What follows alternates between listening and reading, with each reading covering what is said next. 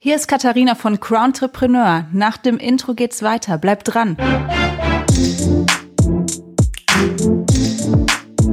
Hallo und herzlich willkommen zum Podcast für Karriereplanung und Persönlichkeitsentwicklung. Ich freue mich total, dass du heute eingeschaltet hast. Und wie du weißt, beschäftige ich mich mit spannenden Karriereverläufen, mit Existenzgründern und Existenzgründerinnen und mit Menschen, die für sich Besonderes geschafft haben. Und wie du weißt, führe ich ja auch Unternehmensberatungen durch. Und heute habe ich die Chance, hinter die Kulissen von einem Unternehmen zu schauen.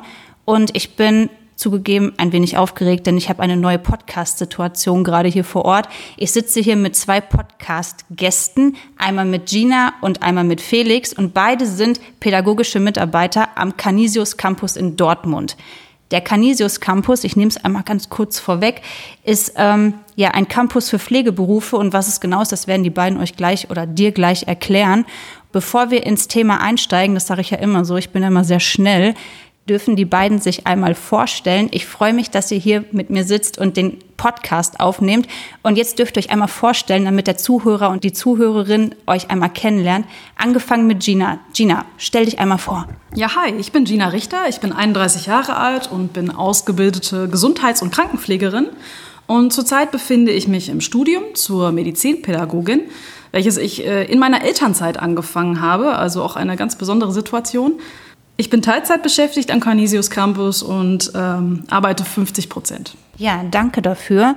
Ja, Felix, stell dich einmal vor. Ja, auch von mir Grüße äh, an dich da draußen. Mein Name ist Felix, Felix Ott. Ich bin 44 Jahre alt und trage den sperrigen Berufsbegriff Lehrer für Pflege und Gesundheit. Gelernt habe ich die Krankenpflege, habe dann ein paar Jahre auf der Intensivstation gearbeitet, ein paar Jahre im Hospiz gearbeitet und bin jetzt nun äh, mit der Aufgabe betraut, junge Pflegekräfte hier am Campus auszubilden. Im Gegensatz zu meiner Vorrednerin Gina habe ich das Studium beendet und bin also Pädagoge. Ja, vielen Dank euch beiden für die Vorstellung. Also ich kann mich nur noch mal wiederholen. Ich finde es mega, dass wir hier zusammensitzen und nochmal für den Zuhörer und die Zuhörerin. Wir sitzen hier in Dortmund tatsächlich am Canisius Campus in diesem wunderschönen Gebäude. Jetzt kann sich der Zuhörer und die Zuhörerin fragen, warum wir hier im Canisius Campus sitzen. Ähm, für mich ist es immer wichtig, in unterschiedliche Berufe hineinzuschauen und gerade die Pflege ist ein Beruf, der ist heutzutage, also da wird heiß drum diskutiert in allen Bereichen gerade auch in dem Bereich Fachkräftemangel. Und ähm, wenn wir uns jetzt mal oder wenn wir einen Blick werfen auf das Thema des Podcasts, was heißt ähm, Fachkräftemangel in der Pflege und zusätzlich die Vorstellung von eurem Berufsfeld, dann ähm, ergeben sich da unterschiedliche Themen, auf die wir gleich im Einzelnen eingehen wollen. Weil ich glaube, und das war so mein Eindruck bei unserem Erstgespräch, ich, ich kann mir nicht vorstellen, dass jeder draußen weiß, wie euer Berufsfeld wirklich aufgebaut ist, was ihr im Alltag so macht und wie ihr überhaupt in diesen Beruf reingekommen seid und welche Voraussetzungen man da mitbringen muss. Okay, dann fange ich mal an.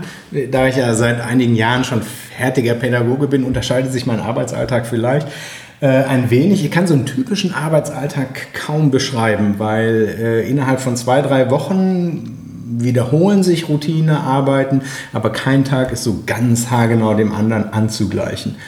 Ein Teil meines Tages verbringe ich auf jeden Fall damit, Unterricht äh, zu führen in der Regel in 90 Minuten Happen, wenn man das so sagen darf, äh, Unterricht in verschiedenen Ausbildungsstufen dieser jungen Menschen zu gestalten, zu unterschiedlichen Themen. Ein Teil meines Tages beschäftige ich mich mit der Nach- oder Vorbereitung dieses Unterrichtes, mit, mit Recherchen. Äh, wir sind angehalten, immer up-to-date zu bleiben. Gerade in der Medizin und in der Pflege ist eine sehr, sehr rasante Entwicklung. Da muss man äh, gerade als Lehrkraft, als Mediator immer so ein bisschen up-to-date bleiben. Ein Großteil meines Tages verbringe ich damit, Schwierigkeiten, die sich aus meiner Kursführung ergeben, äh, zu handeln, Quarantänen zu organisieren, Ausfälle äh, im Blick zu haben, gucken, dass meine Auszubildenden in den praktischen Einsatzorten gut aufgenommen sind und irgendwie versorgt sind. Ein Teil meiner Arbeit beschäftige ich damit, äh, mich damit, äh, mit der Praxis und der praktischen Ausbildung koordinierend zusammenzuarbeiten. Tja, was soll ich noch sagen? Prüfung ist ein großer Teil, kleinere Arbeitsgruppen. Jetzt mit dem neuen Berufegesetz, die Entwicklung eines neuen Curriculums nimmt sehr viel Zeit in Anspruch. Tja, habe ich alles abgedeckt, ne? was mir so auch spontan einfällt. Im Gegensatz zu vielen Vorurteilen verbringe ich wenig Zeit des Tages mit Kaffee trinken. Okay, ähm, ja, bei mir ist es ja ähnlich. Also zum großen Teil äh, deckt sich das auch. Nur ich habe erst am 1.2. hier am Campus angefangen und äh, wie gesagt, habe auch nur die 50%-Stelle. Klar ist Unterricht auf jeden Fall ein großer Teil davon, ähm, aber es ist nicht so, wie man sich das vielleicht vorstellt, wie in einer weiterführenden Schule, dass man jetzt täglich seine Fächer hat, sondern das ist schon unterschiedlich. Da habe ich mal eine Woche zwei bis drei äh, Tage am Stück Unterricht, dann habe ich vielleicht mal eine Woche wieder gar keinen und bereite mehr Unterricht vor oder bereite Unterricht nach.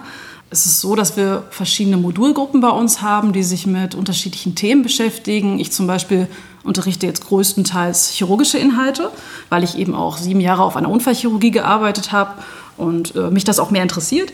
Ja, so bringe ich auch meine Zeit, verbringe ich meine Zeit auch damit, quasi ähm, unterschiedliche Methoden vorzubereiten, äh, den Unterricht zu gestalten, aber auch vielleicht Inhalte zusammen innerhalb einer Modulgruppe zu bearbeiten, dass wir uns als Gruppe mit den Inhalten auseinandersetzen.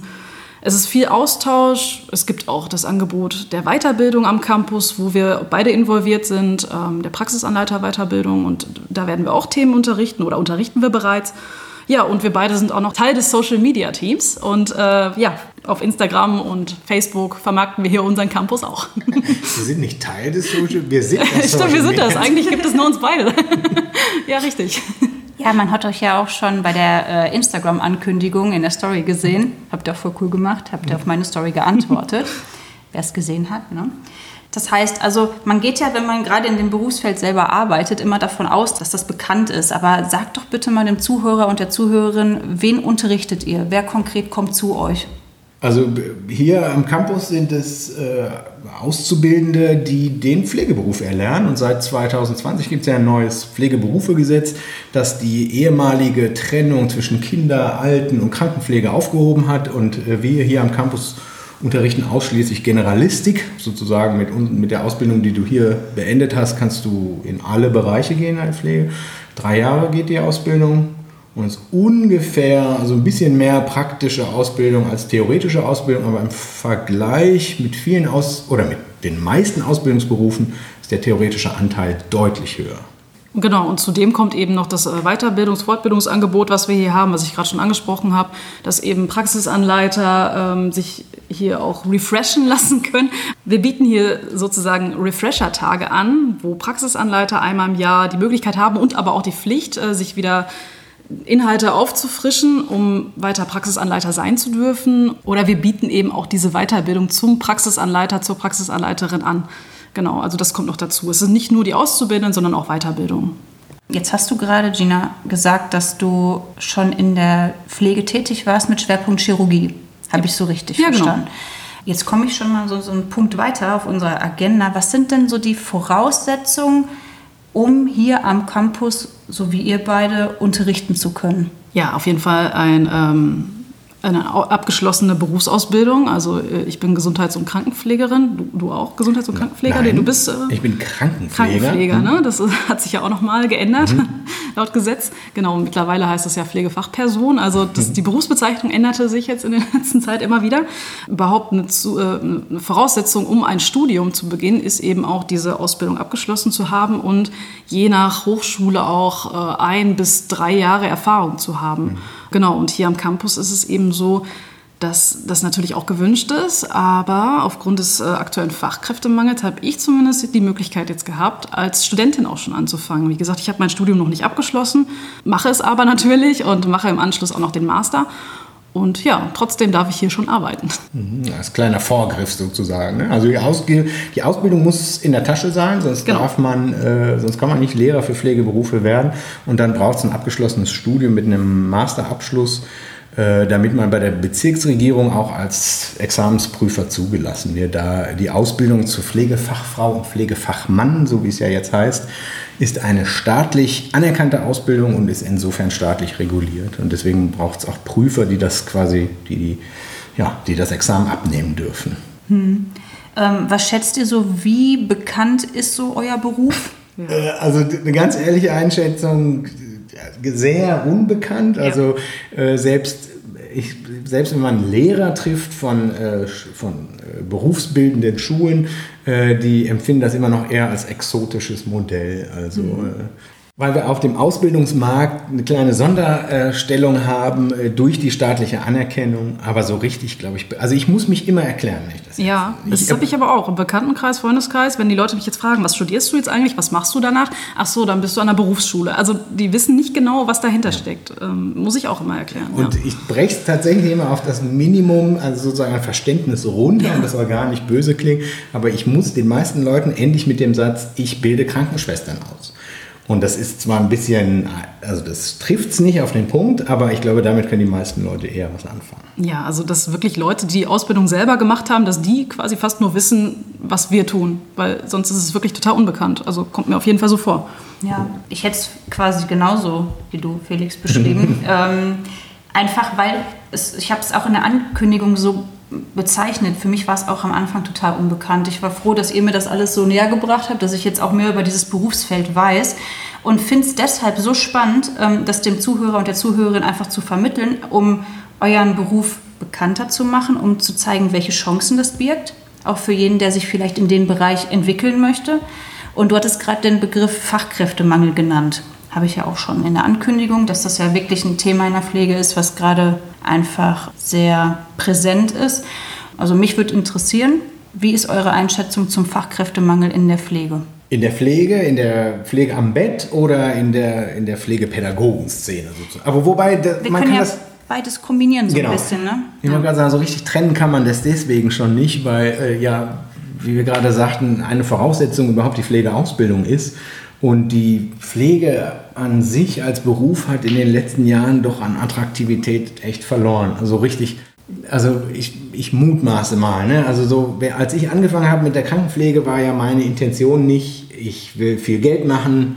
Das ist in dem Beruf nur bedingt möglich, vorsichtig zu formulieren, wie in vielen sozialen Berufen. Insofern gehört da irgendwie eine gewisse, ja, ein gewisser Enthusiasmus vielleicht dazu.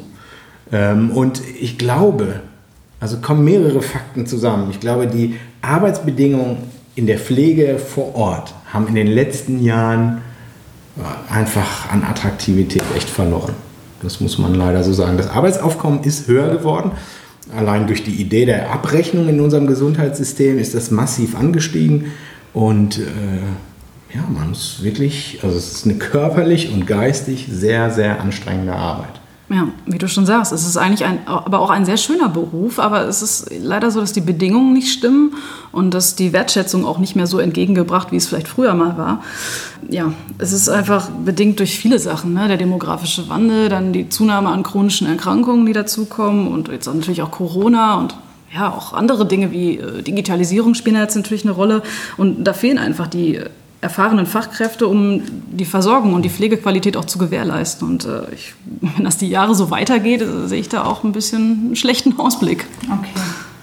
Ähm, jetzt hatte ich euch ja im Vorfeld eine Agenda verteilt und Punkt 4 ist ähm, die Frage, gerade Pflegeberufe, du hast es gerade schon so ein Stück weit angerissen, Felix, ähm, Herzensangelegenheit und oder tragfähiges Geschäftsmodell, habe ich so ein bisschen gegenübergestellt. Ähm, du hast gerade gesagt, man verdient nicht viel Geld in der mhm. Pflege. Ähm, das heißt, man muss es aus einem anderen Grund machen. Welcher ist das? Man muss natürlich das relativieren. Verhältnismäßig, auch im Vergleich zu anderen Ausbildungsberufen, verdient man gerade in der Ausbildung eigentlich vernünftiges ja, Geld. Ja? Man muss nur gucken, was am Ende, wenn ich fertig bin mit der Ausbildung, äh, was ich an Verantwortung trage, was an körperlicher Schwere der Arbeit dazu kommt, was, ich an, was an Fachwissen von mir verlangt wird und auch an, ich sag mal, was, an, was ich an psychischen Belastungen aushalten muss und irgendwie kompensieren muss. Da würde ich sagen, ist sag mal, die, die, die Entlohnung doch vielleicht nicht mehr ganz angemessen. Mhm. Ja. Mhm. Bei dem Punkt hatte ich extra in Klammern geschrieben, wir dürfen nicht ganz so politisch werden. Und ich denke auch, ähm, jeder weiß um die Umstände in der ja. Pflege. Und es ist gut, dass ihr das nochmal jetzt erläutert habt. Jetzt gemessen am Ergebnis seid ihr nicht mehr da. Ihr seid jetzt im Prinzip in einem neuen Beruf mhm. und ähm, habt aber unglaublich viel Praxiserfahrung, kennt die Vorteile und die Nachteile des Pflegeberufs und könnt jetzt angehenden Pflegekräften sagen, wie es läuft mhm. und auch gerade auf diese schwierigen Situationen vorbereiten. Mhm. Was gibt es da vielleicht so für Situationen, wo ihr die Herausforderung kennt und dem so vorbeugen könnt durch den Unterricht? Also das Erste, was mir einfallen würde, ist, man hat ja vielleicht immer so die Vorstellung, dass an äh, einer Schule für Pflegeberufe insbesondere fachliche Tätigkeiten gelehrt werden und beigebracht werden. Und ich glaube, wo man den Pflegekräften oder den zukünftigen Pflegekräften wirklich eine echte Unterstützung sein kann, ist in der, ja, sag mal, in der geistigen Vorbereitung auf diese äh, ja, existenziellen Situationen, auf die sie da treffen. Ja, und das äh, mit ganz viel Praxis eben auch äh, zu üben. Ne? Das machen wir äh, in Form von Fallbeispielen, die, wie die jetzt als Beratungsgespräch zum Beispiel mal ähm, geübt werden, dass sie solche Situationen, die auf sie zukommen können, dass sie das mal lernen, wie ist das, wenn ich in so einer Situation bin, dass sie sich dann auch in den Patienten oder auch in die Angehörigen reinversetzen. Das, äh, gerade Empathie ist ein ganz wichtiges Thema, was auch im Unterricht hier großgeschrieben wird.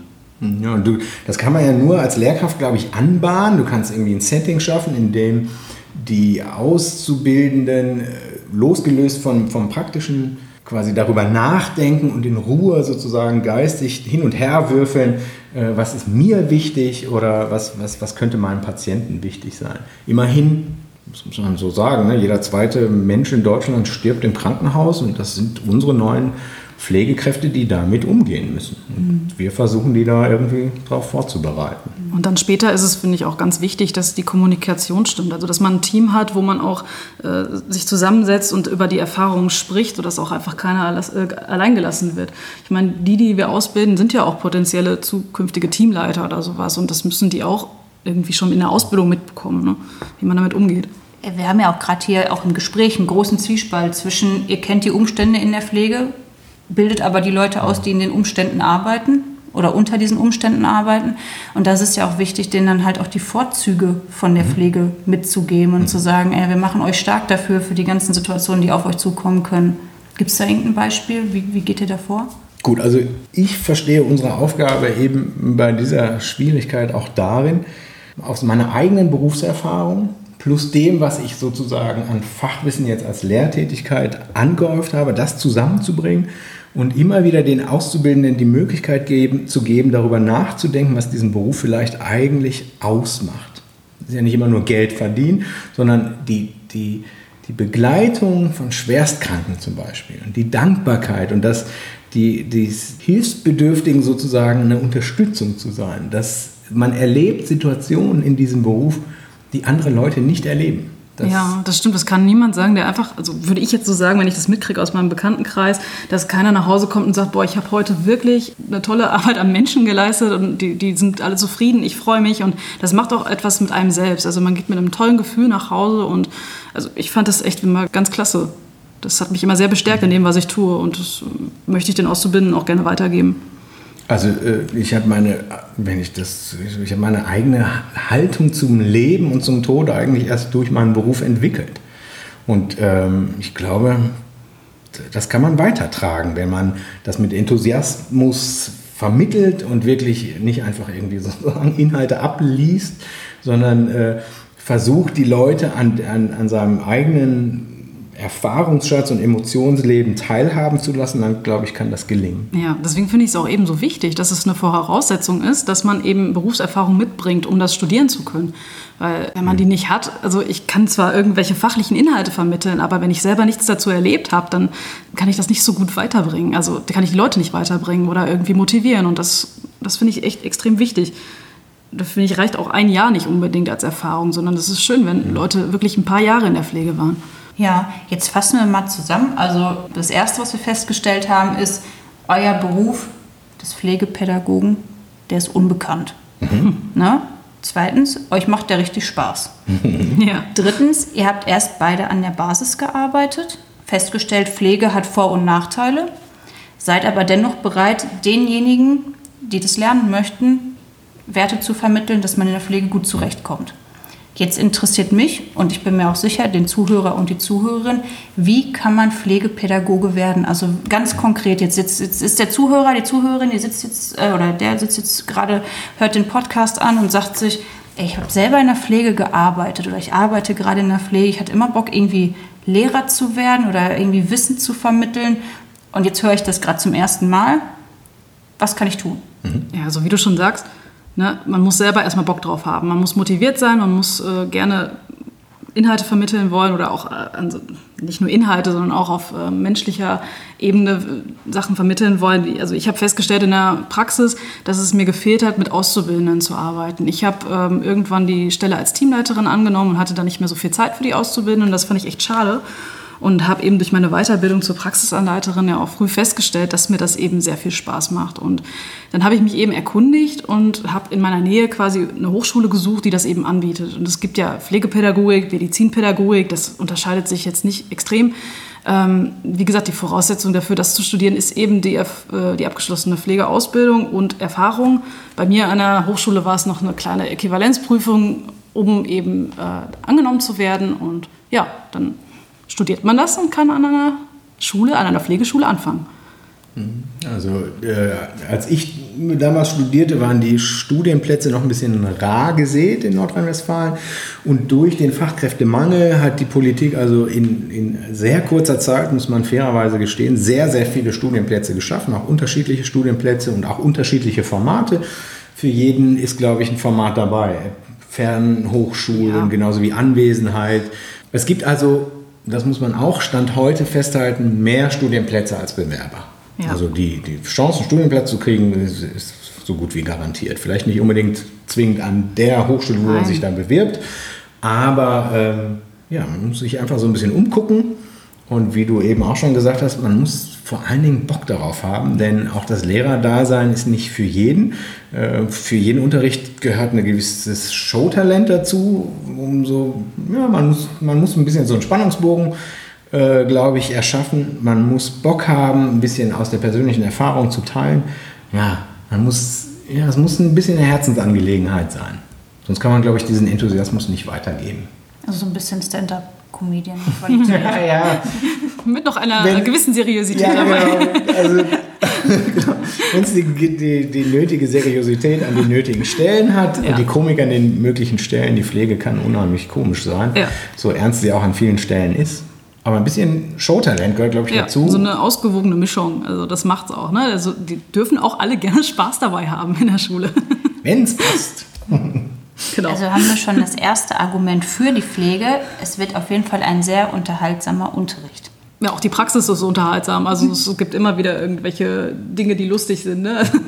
Ich meinte es aber auch jetzt, weil, weil, weil, ihr hier als Lehrer tätig seid. Ja, ja, ja klar, wer in unserem Unterricht sitzt, kann nur gewinnen. Ja, der, der hat immer Spaß. ähm, ja, Gina, du hast gerade nochmal betont, es gibt unterschiedliche Formate, in denen man hier studieren kann. Jetzt hast du ein ganz besonderes Format. Wir haben gerade im äh, Vorgespräch, sind wir kurz darauf eingegangen. Du ähm, arbeitest schon, obwohl du studierst. Und du hast auch noch eine Besonderheit. Ich will es jetzt gar nicht vorwegnehmen. Erzähl es einfach selber. ja, also ist, ich habe ja schon gesagt, dass ich das Studium in der Elternzeit angefangen habe. Da war meine Tochter gerade ein Jahr alt.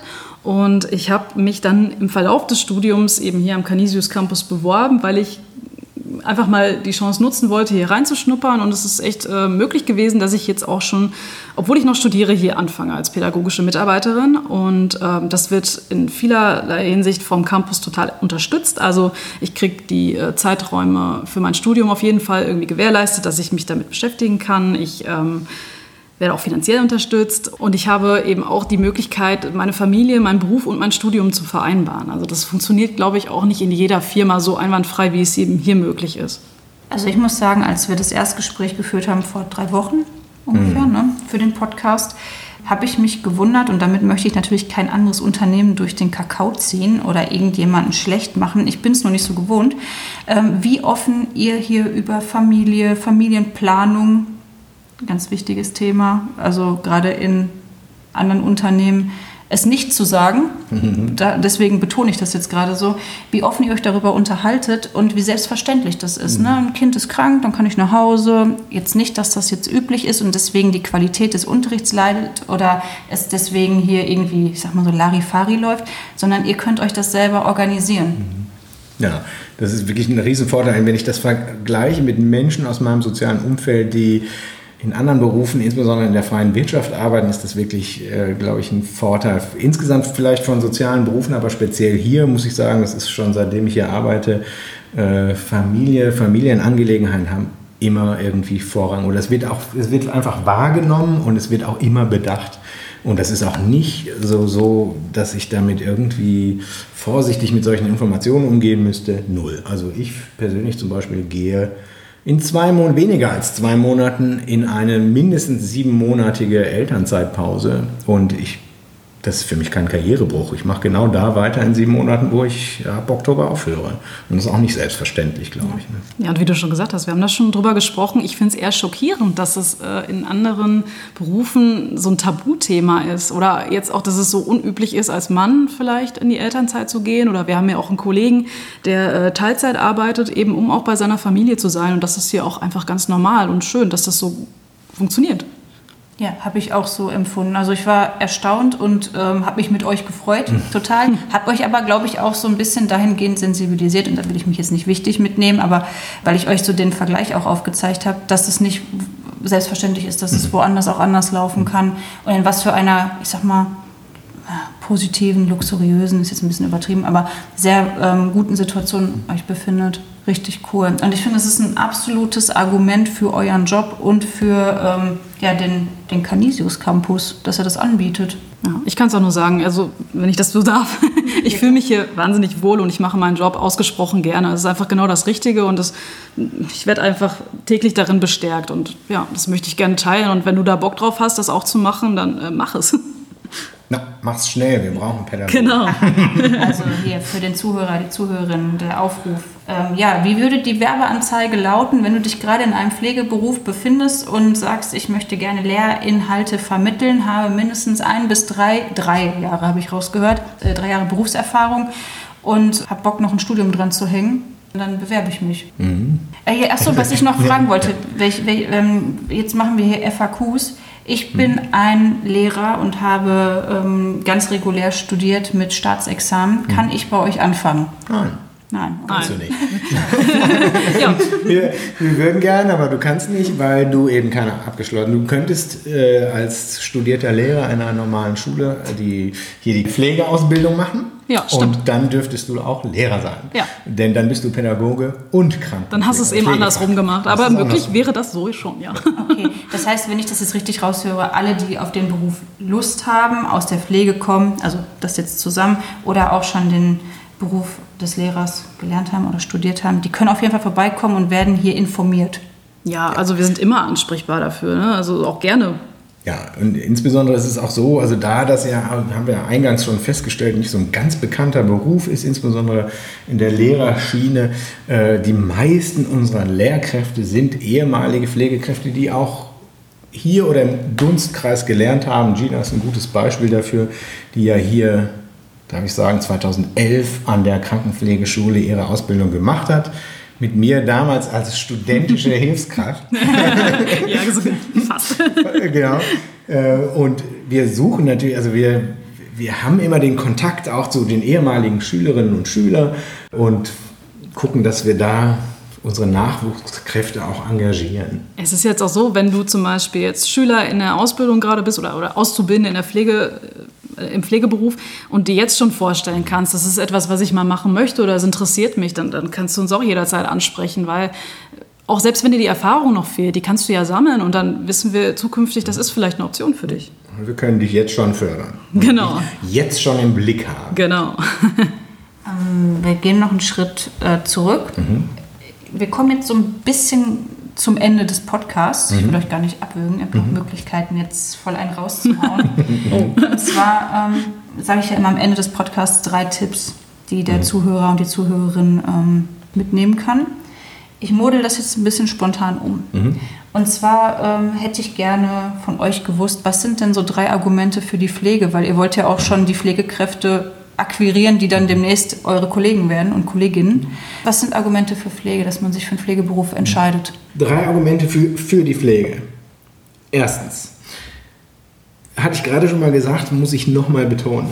In der Pflege wirst du mit Situationen konfrontiert, die sicherlich nicht immer einfach sind, die dich aber persönlich sehr weit bringen und die keiner anderer erlebt die so intensiv die auch sein mögen, also in den zehn Jahren Intensivstation, die ich hinter mir habe, äh, habe ich äh, also Fluch und Sehen der Leute gesehen, habe die unterschiedlichstes Couleur an Menschen kennengelernt und es hat mich persönlich immer sehr bereichert, ob das positive oder negative Erfahrungen waren. Ja, daran anknüpfend eben auch diese abwechslungsreiche, ähm, dass es ein abwechslungsreicher Beruf ist. Also ich kenne das auch, wie gesagt, aus dem Freundeskreis oder sonst wo, dass einfach jeder Alltag irgendwie gleich ist. Das ist so in der Pflege nie. Also es ist immer was anderes. Und äh, dadurch, dass es natürlich auch den Schichtdienst gibt, hat man auch mal die Möglichkeit, zum Frühdienst zu gehen, früh Feierabend zu haben und noch am Nachmittag was zu machen. Man hat vielleicht Spätdienst, kann mal ausschlafen. Also es ist sehr, wirklich sehr abwechslungsreich. Mhm. Äh, genau, das, ich will da anknüpfen, wenn ich an meine Zeit im Hospiz beispielsweise denke, wo kognitiv sehr eingeschränkte Menschen waren und man die Ressourcen hatte, tief in die Biografien dieser Leute einzutauchen. Das ist erstens total spannend mhm. und zweitens, wenn einem das gelingt, diese alten Automatismen zu erfahren und diese alten Biografien zu lesen, wenn es einem dann gelingt, sozusagen diese kognitiv eingeschränkten Patienten durch den Alltag zu geleiten und dann auch noch, sagen wir mal, fröhlich und positiv durch den Alltag zu geleiten, ist das ein unglaubliches Erfolgserlebnis, das ich glaube, man wahrscheinlich nicht mit Gold aufwiegen kann. Das ist eine Erfahrung, die, die, die würde ich nicht missen wollen. Also es hat mich persönlich auch weitergebracht und äh, meine Entwicklung auch durch meinen Job bedingt. Ne? Also ich wäre nicht der, der ich heute bin wenn ich nicht diese Ausbildung oder auch diese Erfahrung in der Pflege gemacht hätte. Ja. Das dritte ist vielleicht, also ich weiß nicht, ob es zu schwarz klingt, aber die Begleitung von Menschen in den Tod, die hat mir die Kostbarkeit des Lebens nochmal deutlich gelehrt. Ja, kann ich mir gut vorstellen. Ja, danke schön für eure, für eure Argumente für die Pflege. Gern. Ja. Das war wirklich, also hat mich jetzt gerade echt so, so spontan berührt. Wirklich schön. So, so negativ es am Anfang klang, so, so sehr ist es jetzt ausgewogen. Voll gut. Mhm. Wir, wir hadern mit den Arbeitsbedingungen und hoffen, dass auch die Corona-Pandemie den Fokus geschärft hat und dass sich was ändert. Aber ja. das ist ein super schöner Beruf, das kann man ja, Ich wollte gerade sagen, man hört aber auch raus, dass es da bei dem Beruf nicht um den Beruf selbst geht, sondern ja. um die Bedingungen ja, drumherum. Ne? Also dass es ähm, wirklich eine Herzensangelegenheit ist, dass man da, da muss man Typ für sein, dass man das dass man diesen Beruf ausführen möchte. Und wir sind ja auch nicht raus aus der Pflege, weil wir das nicht mehr wollten oder weil wir nicht gerne da drin waren, sondern aus anderen Gründen. Wie gesagt, ich sehe mich eben mehr in der Vermittlung von Inhalten, weil mir das sehr gut liegt und mir Spaß macht. Deswegen. Ja. ja. Okay, das war auch nochmal wichtig zu erwähnen, auf jeden Fall. Ja, wir sind am Ende des Podcasts angelangt. Gibt es irgendwas, was ihr dem Zuhörer und der Zuhörerin noch mitgeben möchtet? Ja, also wenn du dich auf jeden Fall dafür interessierst, Pflegepädagogik zu studieren, beziehungsweise äh, Pflegepädagoge, Pflegepädagogin an unserem Campus zu werden, äh, informier dich einfach sprich uns an oder eben an der Schule, an der du Interesse hast, wo du vielleicht selber gelernt hast und hab eben Mut dazu. Ähm, trau dich. Ich habe es auch gemacht und ich bereue es auf gar keinen Fall. Jetzt äh, ist es für den Zuhörer und die Zuhörerin interessant, wo man euch finden kann, mhm. beispielsweise auch physisch mhm. oder vielleicht auch im Internet. Mhm. Also der Canisius Campus äh, hat seinen Standort im Dortmunder Norden, nicht weit vom legendären Borsigplatz entfernt, an historischer Stelle, wenn man so sagen darf. Stimmt. Und wir äh, sind sozusagen zentral gelegen für einen sehr, sehr großen Ausbildungsbereich in Lünen, Hamm, Kastrop. Äh, Dortmund Schwerte. Ja, Dortmund Schwerte, Entschuldigung, ja, ich, wollte ich nicht unter den Tisch fallen lassen. Und wer Canisius Campus Dortmund googelt, findet uns sofort. Wir haben unsere liebevoll geführte Instagram-Plattform, wir sind auf Facebook zu finden und wir betreiben auch einen YouTube-Kanal. Genau. Auf dem YouTube-Kanal sieht man was? Auf dem YouTube-Kanal sieht man bislang nur zwei Videos, aber eines Tages werden es mehr. ja, aber, aber da ist auch ein Video äh, äh, über das Thema Pflegepädagogik. Ja. Also da kann man sich sehr gut informieren, wie so ein Alltag hier aussieht und ja. Ja, da gibt es einen kleinen Imagefilm über genau, die Image. Pflegepädagogen und das lohnt sich, glaube ich, den auch anzugucken, wenn, wenn man so in drei Minuten informiert werden will. Ja, ja super. Ja, cool. Vielen Dank für die Information. Sehr, Sehr gerne. gerne. Ja, jetzt sind wir wirklich am Ende des Podcasts angelangt. Äh, Gina und Felix, vielen Dank, dass ihr meine Podcast-Gäste wart. Es hat mir total Spaß gemacht und ich fand es super interessant. Das sage ich zwar immer, aber ich meine es auch so. äh, nein, wirklich. Also Pflegepädagogik, habe ich ja vorhin schon gesagt, war mir auch erst fremd, aber ähm, für denjenigen oder für diejenigen, die sich für den Bereich Pflege interessieren und darüber hinaus für die Vermittlung von Lehrinhalten ist es einfach ein super Karriereweg. Mhm. So habe ich es rausgehört. Mhm. Ne? Dass man ganz strategisch plant, dass man sagt, ich habe da ein Ziel, ich möchte irgendwann Pflegepädagoge sein, ich möchte mit dem Studium anschließen an eine Ausbildung, vorher noch Berufserfahrung sammeln, ist wichtig, haben wir gelernt oder habe ich jetzt gerade für mich gelernt. Ähm, super Angebot, klingt für mich rund. Total cool. Und ich finde es ganz wichtig, dass die Leute das draußen wissen. Ja, unbedingt. Also wir brauchen euch. Kommt gerne rum. Wir haben auch zu danken. Das war ein nettes Gespräch und es äh, macht immer äh, Spaß, unseren Beruf ein bisschen mehr in das Gedächtnis der Leute zu bringen. Vielen Dank. Genau, also wenn du dich jetzt angesprochen fühlst, melde dich bei den beiden. Die beiden stehen auch gerne nach dem Podcast zur Verfügung, euch auf Fragen zu antworten. Ja, also ich habe mich auch gefreut, mich heute mit den beiden unterhalten zu können. Fand es total interessant, auf der anderen Seite zu sitzen, auch in einem Unternehmen zu sitzen jetzt gerade und ähm, ja auch Insiderwissen zu bekommen und zu erfahren, ähm, ja, wie auch gerade die die Einstellung von Lehrern in der Pflege gegenüber der Pflegebranche grundsätzlich ist. Und ähm, ja, habe mich gefreut, dass du zugehört hast und wünsche dir noch einen wunderschönen Tag. Und ihr beiden dürft jetzt gerne auch noch kurz ein Schlusswort sagen. Ja, ich äh, freue mich auch sehr dabei gewesen zu sein. Äh, war eine echt sehr interessante und tolle Erfahrung. Und ja, ich würde mich wirklich freuen, wenn ich von dem einen oder anderen was hören würde und gebe gerne wieder Tipps oder auch äh, anderes weiter. Ja, auch ich darf mich bedanken für das Gespräch und äh, wünsche dir einen wunderschönen Tag, ein vor allen Dingen ganz gesundes Leben.